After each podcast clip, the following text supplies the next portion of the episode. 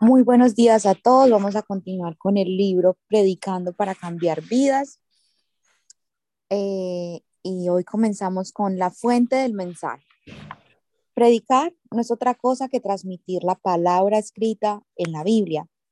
La gente no podrá ser librada si el predicador tan solo transmite un mensaje ético y moral como solución a los problemas políticos, económicos y sociales. Por tanto, el predicador tiene la responsabilidad de dedicar su vida en el estudio bíblico. La Biblia garantiza la máxima autoridad de la fe y las obras. La Biblia también es la fuente de guía mediante la obra del Espíritu Santo. Veamos más en detalle por qué el estudio bíblico es importante. Primero, la Biblia, más allá de un carácter histórico, es un libro necesario para hoy. En la actualidad, muchos intelectuales critican la Biblia como un libro histórico que poco se relaciona con la vida cotidiana. Obviamente, la Biblia tiene un carácter histórico. Sin embargo, su palabra es viva y eficaz. Dios, habiendo hablado muchas veces y de muchas maneras en otro tiempo a los padres por los profetas, en estos posteros días nos ha hablado por el Hijo, a quien constituyó heredero de todo y por quien asimismo hizo el universo. Hechos 1, 1, 2.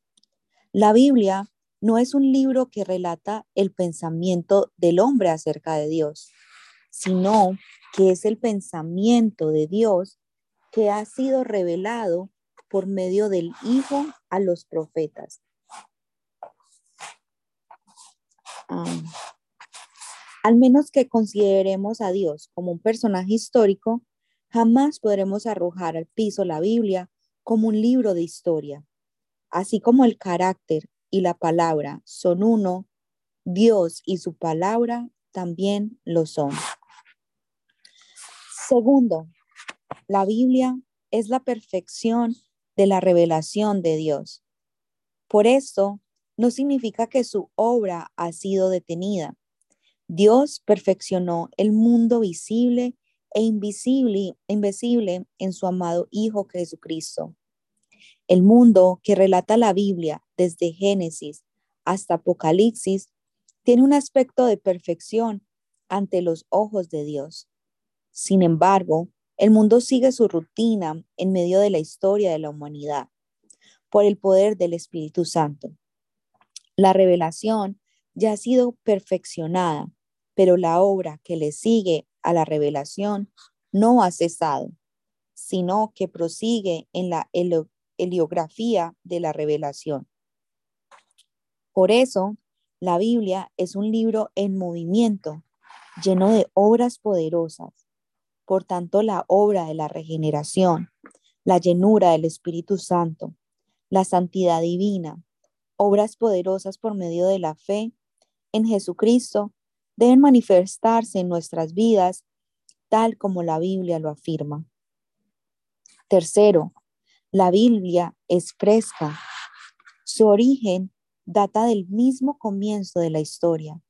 Si se trata de un libro histórico que relata el éxito y el fracaso de una nación o que contiene la ideología de alguna época de la historia de la humanidad, entonces habría dejado de existir. No obstante, la Biblia siempre está presente en medio de nosotros, superando toda clase de historia, nación, cultura.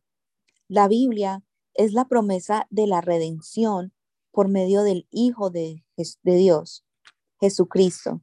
Es decir, la Biblia es el mensaje existencial que salva al hombre, que ha sido condenado por su pecado y que por ende debía habitar en medio de la muerte, el vacío, el la desesperación, la aflicción, la pobreza y la enfermedad. Pastor, no sé si quiere hacer un comentario ahí o seguimos con el poder de la Biblia.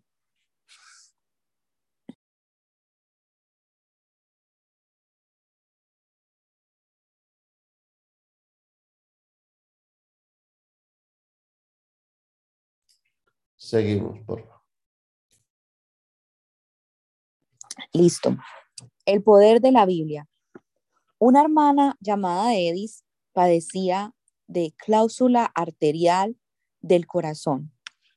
No obstante, había venido postrada en cama y había sido sanada durante una de mis cruzadas en la ciudad de Karlsruhe, Alemania. Más tarde, confesó que luego de haber recibido sanidad, fue atormentada por el diablo en retiradas oportunidades. Cada vez que tenía dificultades para respirar, se acordaba de mis peticiones, de mis predicaciones y confesaba. Fui sanada por las llagas de Jesucristo. Soy sana porque Jesucristo llevó mis debilidades. Por tanto, todos estos síntomas son falsas vanidades. Tú, Satanás, que tratas de hurtar y destruir mi vida, sal fuera. No soy una persona enferma, soy sana. Lo increíble era que cada vez que confesaba por fe, los síntomas más desaparecían como por arte de magia.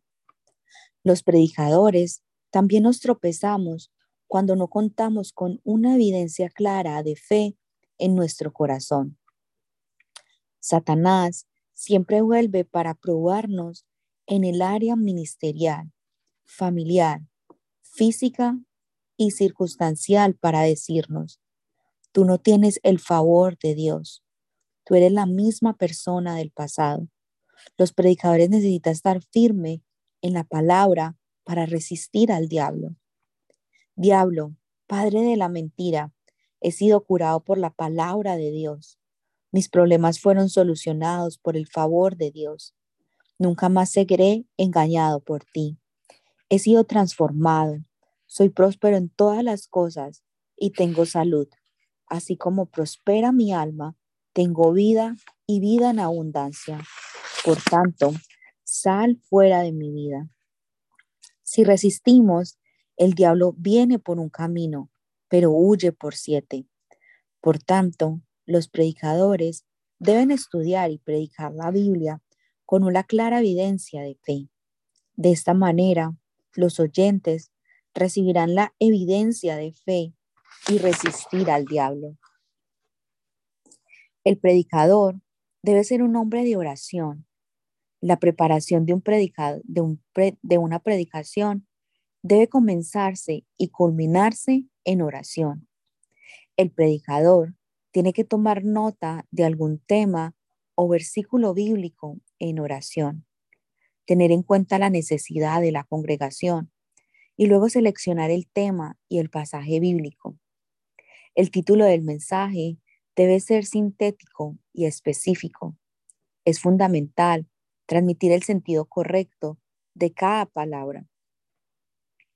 El siguiente paso consiste en estudiar el pasaje bíblico. Es recomendable estudiar el contexto del pasaje, luego estudiar detalladamente versículo por versículo. El uso de comentarios puede ser de gran ayuda para tener una mayor comprensión del pasaje. A continuación, es necesario el uso apropiado de las ilustraciones y algunas informaciones adicionales. Una buena ilustración es comparada al condimento en la comida. El famoso predicador inglés Charles Spurgeon hizo un comentario sobre la ilustración de la siguiente forma. Si, si comparamos la predicación a una casa, la ilustración viene a ser la ventana de esa casa. En caso de que, perdón, en caso de que no hayan ventanas, la habitación sería demasiado oscura como la de una cárcel.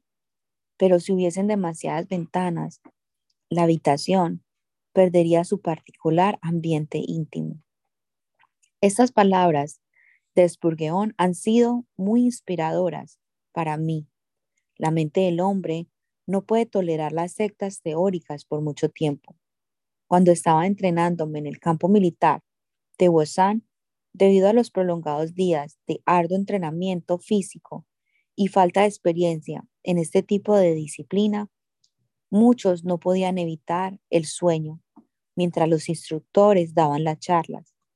Nadie era una sección, pero lo interesante era que los instructores tenían noción de la dificultad de esta situación y enseñaban con ilustraciones tan extravagantes y divertidas que captaban la atención de todos. Todavía está vigente en mi mente la manera en que me despertaban de los sueños esas ilustraciones. El pasable bíblico es como el engranaje, mientras que la ilustración es como el aceite. Según mi experiencia, es recomendable usar dos ilustraciones por mensaje o tres como máximo. Las ilustraciones ayudan a comprender la palabra con mayor profundidad y tienen mucha efectividad para prevenir la fatiga de la congregación. Las predicaciones, con mucha experiencia, sacan el máximo provecho de las ilustraciones. El poderoso uso de ilustraciones realistas y específicas. Las ilustraciones se hacen mucho, mucho tiempo atrás no, las ilustraciones de hace mucho tiempo atrás no tienen mucho valor. Es muy efectivo el uso de ilustraciones que se relacionan directamente con la vida cotidiana. En especial, los testimonios del propio predicador son poderosos y captan la atención de la congregación. Los predicadores usamos las ilustraciones con mucha frecuencia. Por tanto, el predicador debe tener los ojos abiertos y buscar la mayor cantidad de ilustraciones posibles. La razón por la que los mensajes de Jesucristo fueron aceptados por la gente fue porque Jesús predicó las eternas verdades del reino de los cielos en un lenguaje común, en forma de ilustraciones. Por último, debemos organizar todos estos elementos en una hoja de papel. Es importante leer cuantas veces sea necesario el bosquejo para que el momento de transmitir el mensaje este sea fluido. Podemos hacer uso de una grabadora portátil para corregir el mensaje. También resulta muy efectivo practicar frente a un espejo. Pastor, ya seguimos con el próximo punto que es la oración luego de la prédica. Tremendo consejo melético que nos da el el siervo del Señor, ya en gloria, pero con enorme éxito en la predicación. Primero, eh, hablándonos sobre la veracidad de la palabra, la certeza de la palabra, la fe en la palabra, que la Biblia es la revelación de Dios y debe de predicarse como tal, que es la revelación que nos habla de Cristo y Cristo es la la, revelación perfecta al ser humano. Jesús dijo, el que me ha visto a mí ha visto al Padre. Él trajo el reino de Dios a la tierra y lo manifestó predicando el Evangelio del reino, donde él estaba, oraba por el enfermo, el enfermo era sanado, los endemoniados eran liberados y decía Jesús, el reino de Dios está entre vosotros. Esta Biblia que nos ha dejado nuestro Señor a través de los apóstoles que la escribieron. La escribieron alrededor de 38 a 40 actores. Tiene un solo tema central y ese tema es la redención del hombre. Ese tema se debe de aplicar a tiempo y fuera de tiempo. Debemos de redarguir con esta palabra a fin de que los hombres sean reconectados al corazón de Dios. Cuando hablamos de redención, hablamos de volver a comprar al hombre. Dios en su amor ha mandado a Jesucristo y Jesucristo murió en la cruz y nos volvió a comprar a precio de sangre. Así que este evangelio debe de ser dado a conocer a las personas. Y al final, eh, el escritor nos habla sobre puntos claves homiléticos que debemos de saber lo que predicamos. Habla de que debemos de escoger el pasaje bíblico y estudiar ese pasaje, buscar el contexto de ese pasaje. Hay un contexto lejano y un contexto cercano. A veces tú encuentras lo que realmente está diciendo el texto con solamente continuar leyendo el pasaje. Ahí mismo está el contexto. Y a veces no, el contexto está en otro libro de la Biblia.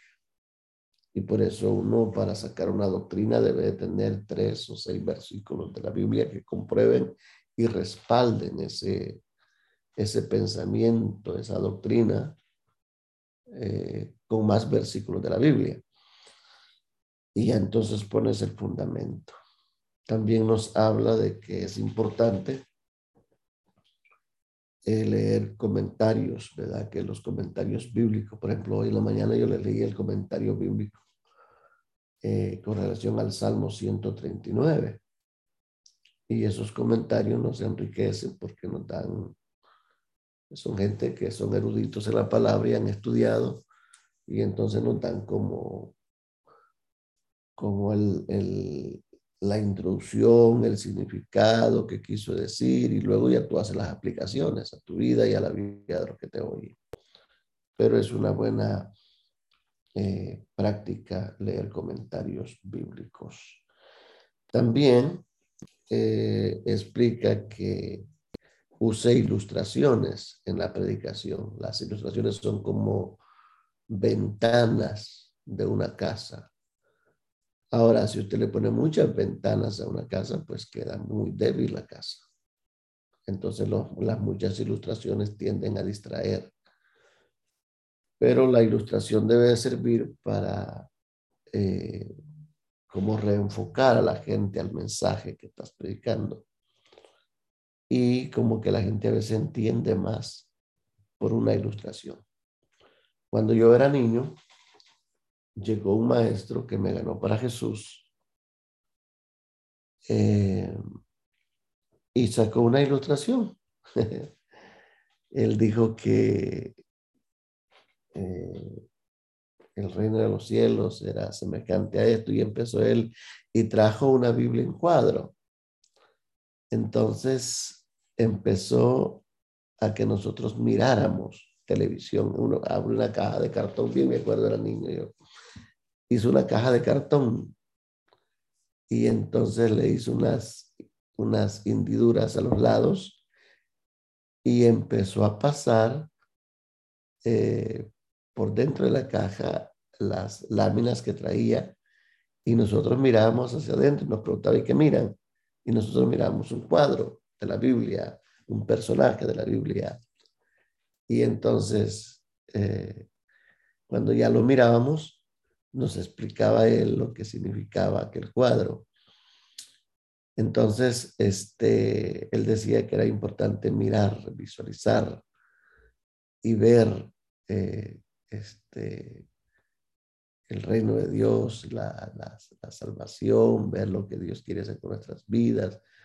Y entonces nos hablaba del personaje, pero jamás se me olvidó eh, esa ilustración que él usó un televisor una caja para ilustrar un televisor, unas figuras para ilustrar lo que había dentro de la caja. Entonces decía él, si tú no miras, si tú no lees la Biblia y no miras, nunca vas a ver lo que en ella hay.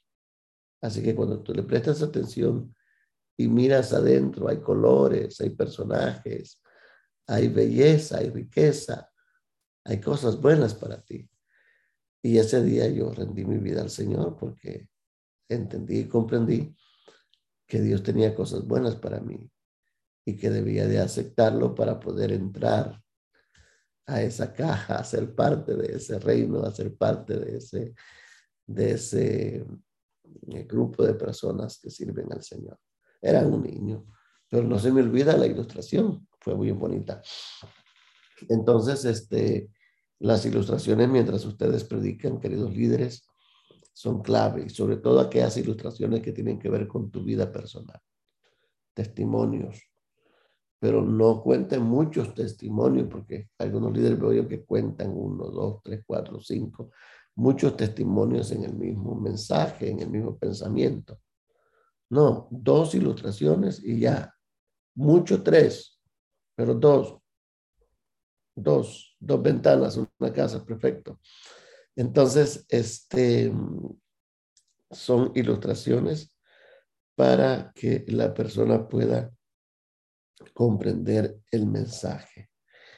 Eh, organice todos estos elementos en una hoja de papel, eso se llama un bosquejo. Y el bosquejo tiene el título, usted le pone el título, el título tiene que ser atrayente, el título tiene que de una, con solo su nombre impactar, llamar la atención. Luego la introducción. En la introducción usted gana la atención de la gente para luego dar el mensaje. Y el mensaje lleva tres puntos, lo más, cuatro, pero uno, dos y tres. A eso se le llama el, el esqueleto del mensaje, del pensamiento que usted va a aplicar.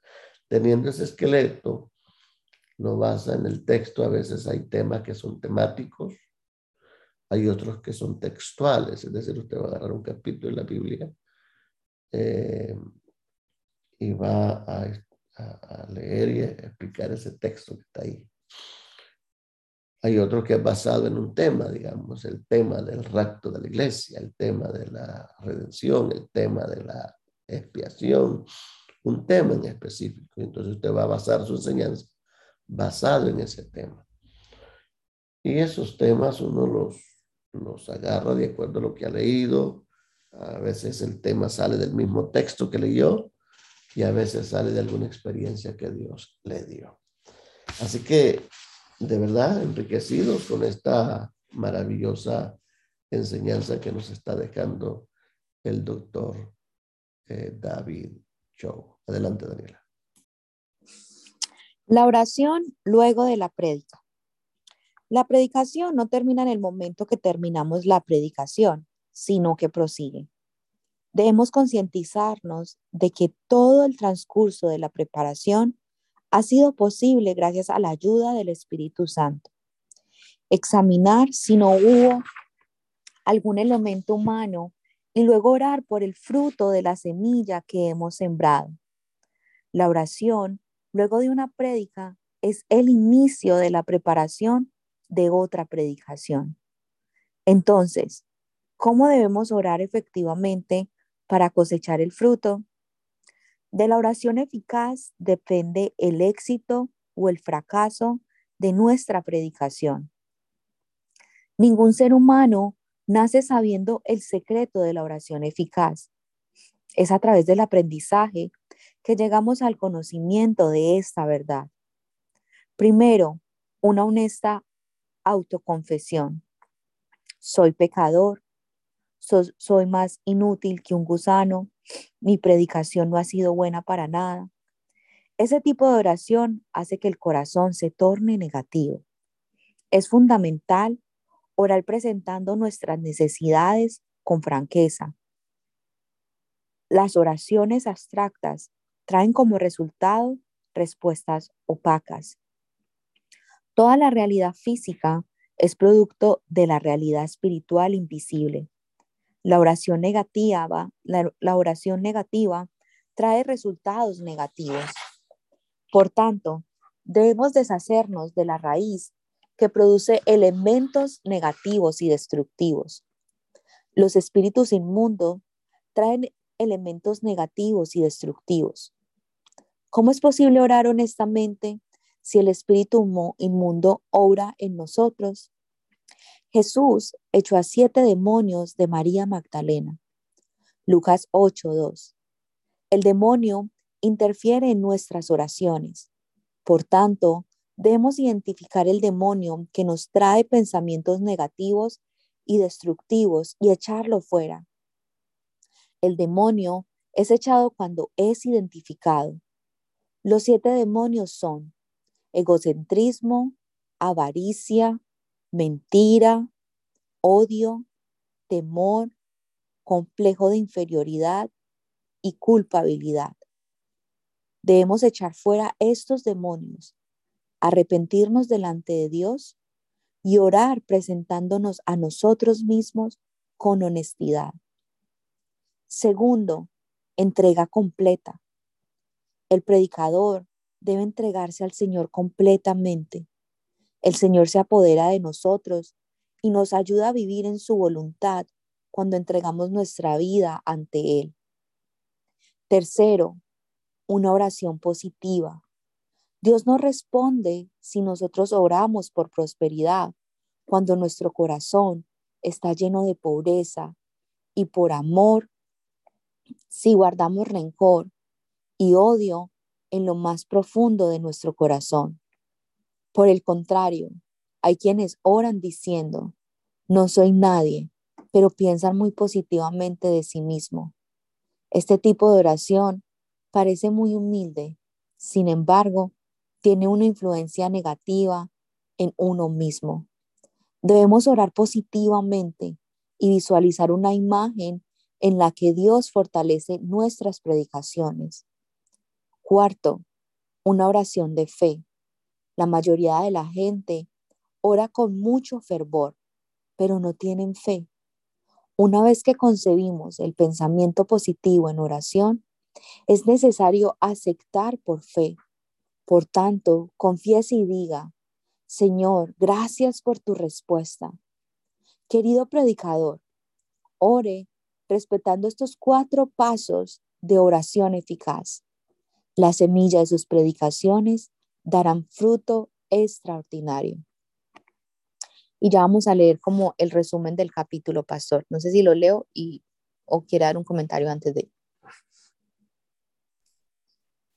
Bueno, en esta parte es bien importante la, las tentaciones que le llegan al, en la mente a la persona. Me impactó mucho esos siete demonios que salieron de María.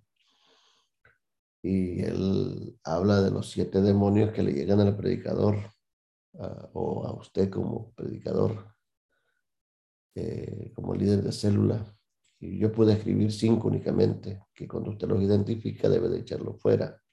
Dice egocentrismo, es decir, un predicador que se centra en Él, que la gloria es para Él. Wow, la gente me prestó atención, es porque yo soy un excelente predicador. Eso es ego. Yo soy mejor que, yo predico mejor que un tal. Eso es ego. Y Dios no es glorificado ahí. Creo que no estamos por competir quién predica mejor, estamos por llevar este mensaje y si tiene resultado, la gloria es para Dios. Gloria a Dios que Dios Dios. Gloria a Dios que las almas se convirtieron. Gloria a Dios que los enfermos se sanaron. Fuiste un instrumento en las manos del Señor. Pero este demonio de, de egocentrismo debe de ser en nuestra vida. Avaricia. Un demonio de avaricia que, que no te deja concentrarte en, en la en el objetivo del mensaje. Odio. A lo mejor odias el pecado o odias, bueno, odiar el pecado está bien, pero odiar a una persona mm, o estás enojado con una persona por algo que te hicieron, entonces ese espíritu de odio te atormenta. Temores. Una persona que está orando y pidiendo al Señor por el mensaje, viene este espíritu de temor. Esto debe de echarlo fuera en el nombre de Jesús. Culpabilidad. Eh, ya el Señor te perdonó. No sé, no me acuerdo los otros, pero... Mentira y complejo de inferioridad. Ah, imagínate, mentira. Y complejo de inferioridad. ¿Qué tú aplicas de eso? Complejo de inferioridad. No, tremendo pastor, porque uno, pues a mí sí me ha pasado que uno empieza a sentir esos, como cuando uno va a hacer la célula, uy, no, uno lo empieza a preparar y empieza a tener, o yo, Daniela, he tenido esos, esos, esos malos pensamientos y, y tremendo porque, pues, aquí hemos aprendido de que cuando empecemos a identificar eso, pues tenemos que parar porque, pues, eso no viene de Dios, viene del enemigo. Y hay que echarlo fuera. Exacto, no, no, no antes ponerle a echar más, más como engrandecerlo más, sino antes parar de hacer lo que estamos preparando y, y echarlos fuera y orar, porque también eso significa que ese mensaje que tú vas a transmitir, pues va a ser de gran impacto, o sea, que Dios te va a usar, porque si el enemigo está ahí, ahí, ahí, ahí, pues entonces con mayor razón hay que pararnos y, y, y enfrentarlo para poder cumplir el propósito que Dios tiene con ese mensaje, porque a la final somos embajadores de Dios. Entonces. Sí. Entonces, eh, hablabas tú de cuatro puntos importantes. Bueno, el escritor dio cuatro puntos importantes para elaborar este, este tipo de mensaje y para elaborar esta oración. Ore honestamente, era uno de ellos. Ore positivamente. Eh, una oración de fe. Acepte por fe y de gracias que ya lo ha recibido. ¿Algún comentario más que con estos cuatro puntos que, que sobresalieron de esta preparación del mensaje? No, pastor, están ahí súper bien. Resumido, vamos a leer el resumen para ya terminar, para los lunes continuar en el capítulo 13. Entonces, resumen. Primero, planifique en forma creativa. El primer paso de la planificación consiste en dibujar en el corazón el esquema del mensaje. Debemos orar, humillarnos y concebir sueños para convertirnos en hombres creativos. Solo aquel que recibe el Espíritu Santo ora fervientemente y visualiza el mañana y podrá crear algo nuevo. Segundo, dedique su vida al estudio bíblico. El predicador no debe desmayarse en buscar buenos mensajes. El predicador debe dedicar su vida al estudio bíblico. Por eso el predicador no puede darse el gusto de dejar de leer libros y otros materiales. En especial, el predicador necesita contrarrestar sus puntos débiles a través de la lectura de los libros escritos por pastores famosos. Tercero, prepárate diligentemente. La preparación de una prédica debe comenzarse y culminarse en oración. El predicador tiene que tomar nota de algún tema o versículo bíblico en oración, tener en cuenta la necesidad de la congregación y luego señalar el tema y el pasaje bíblico. El título del mensaje debe ser sintético y específico. Estudie la porción del pasaje, añada algunas ilustraciones adecuadas y practique como si estuviera predicando. Y así culminamos el capítulo número 12, pastor. Tremendo. Padre, te damos gracias por estas enseñanzas que traen vida, que están transformando el nivel de nuestros predicadores. Cada uno de mis líderes escucharán estos, estos temas, estas lecturas.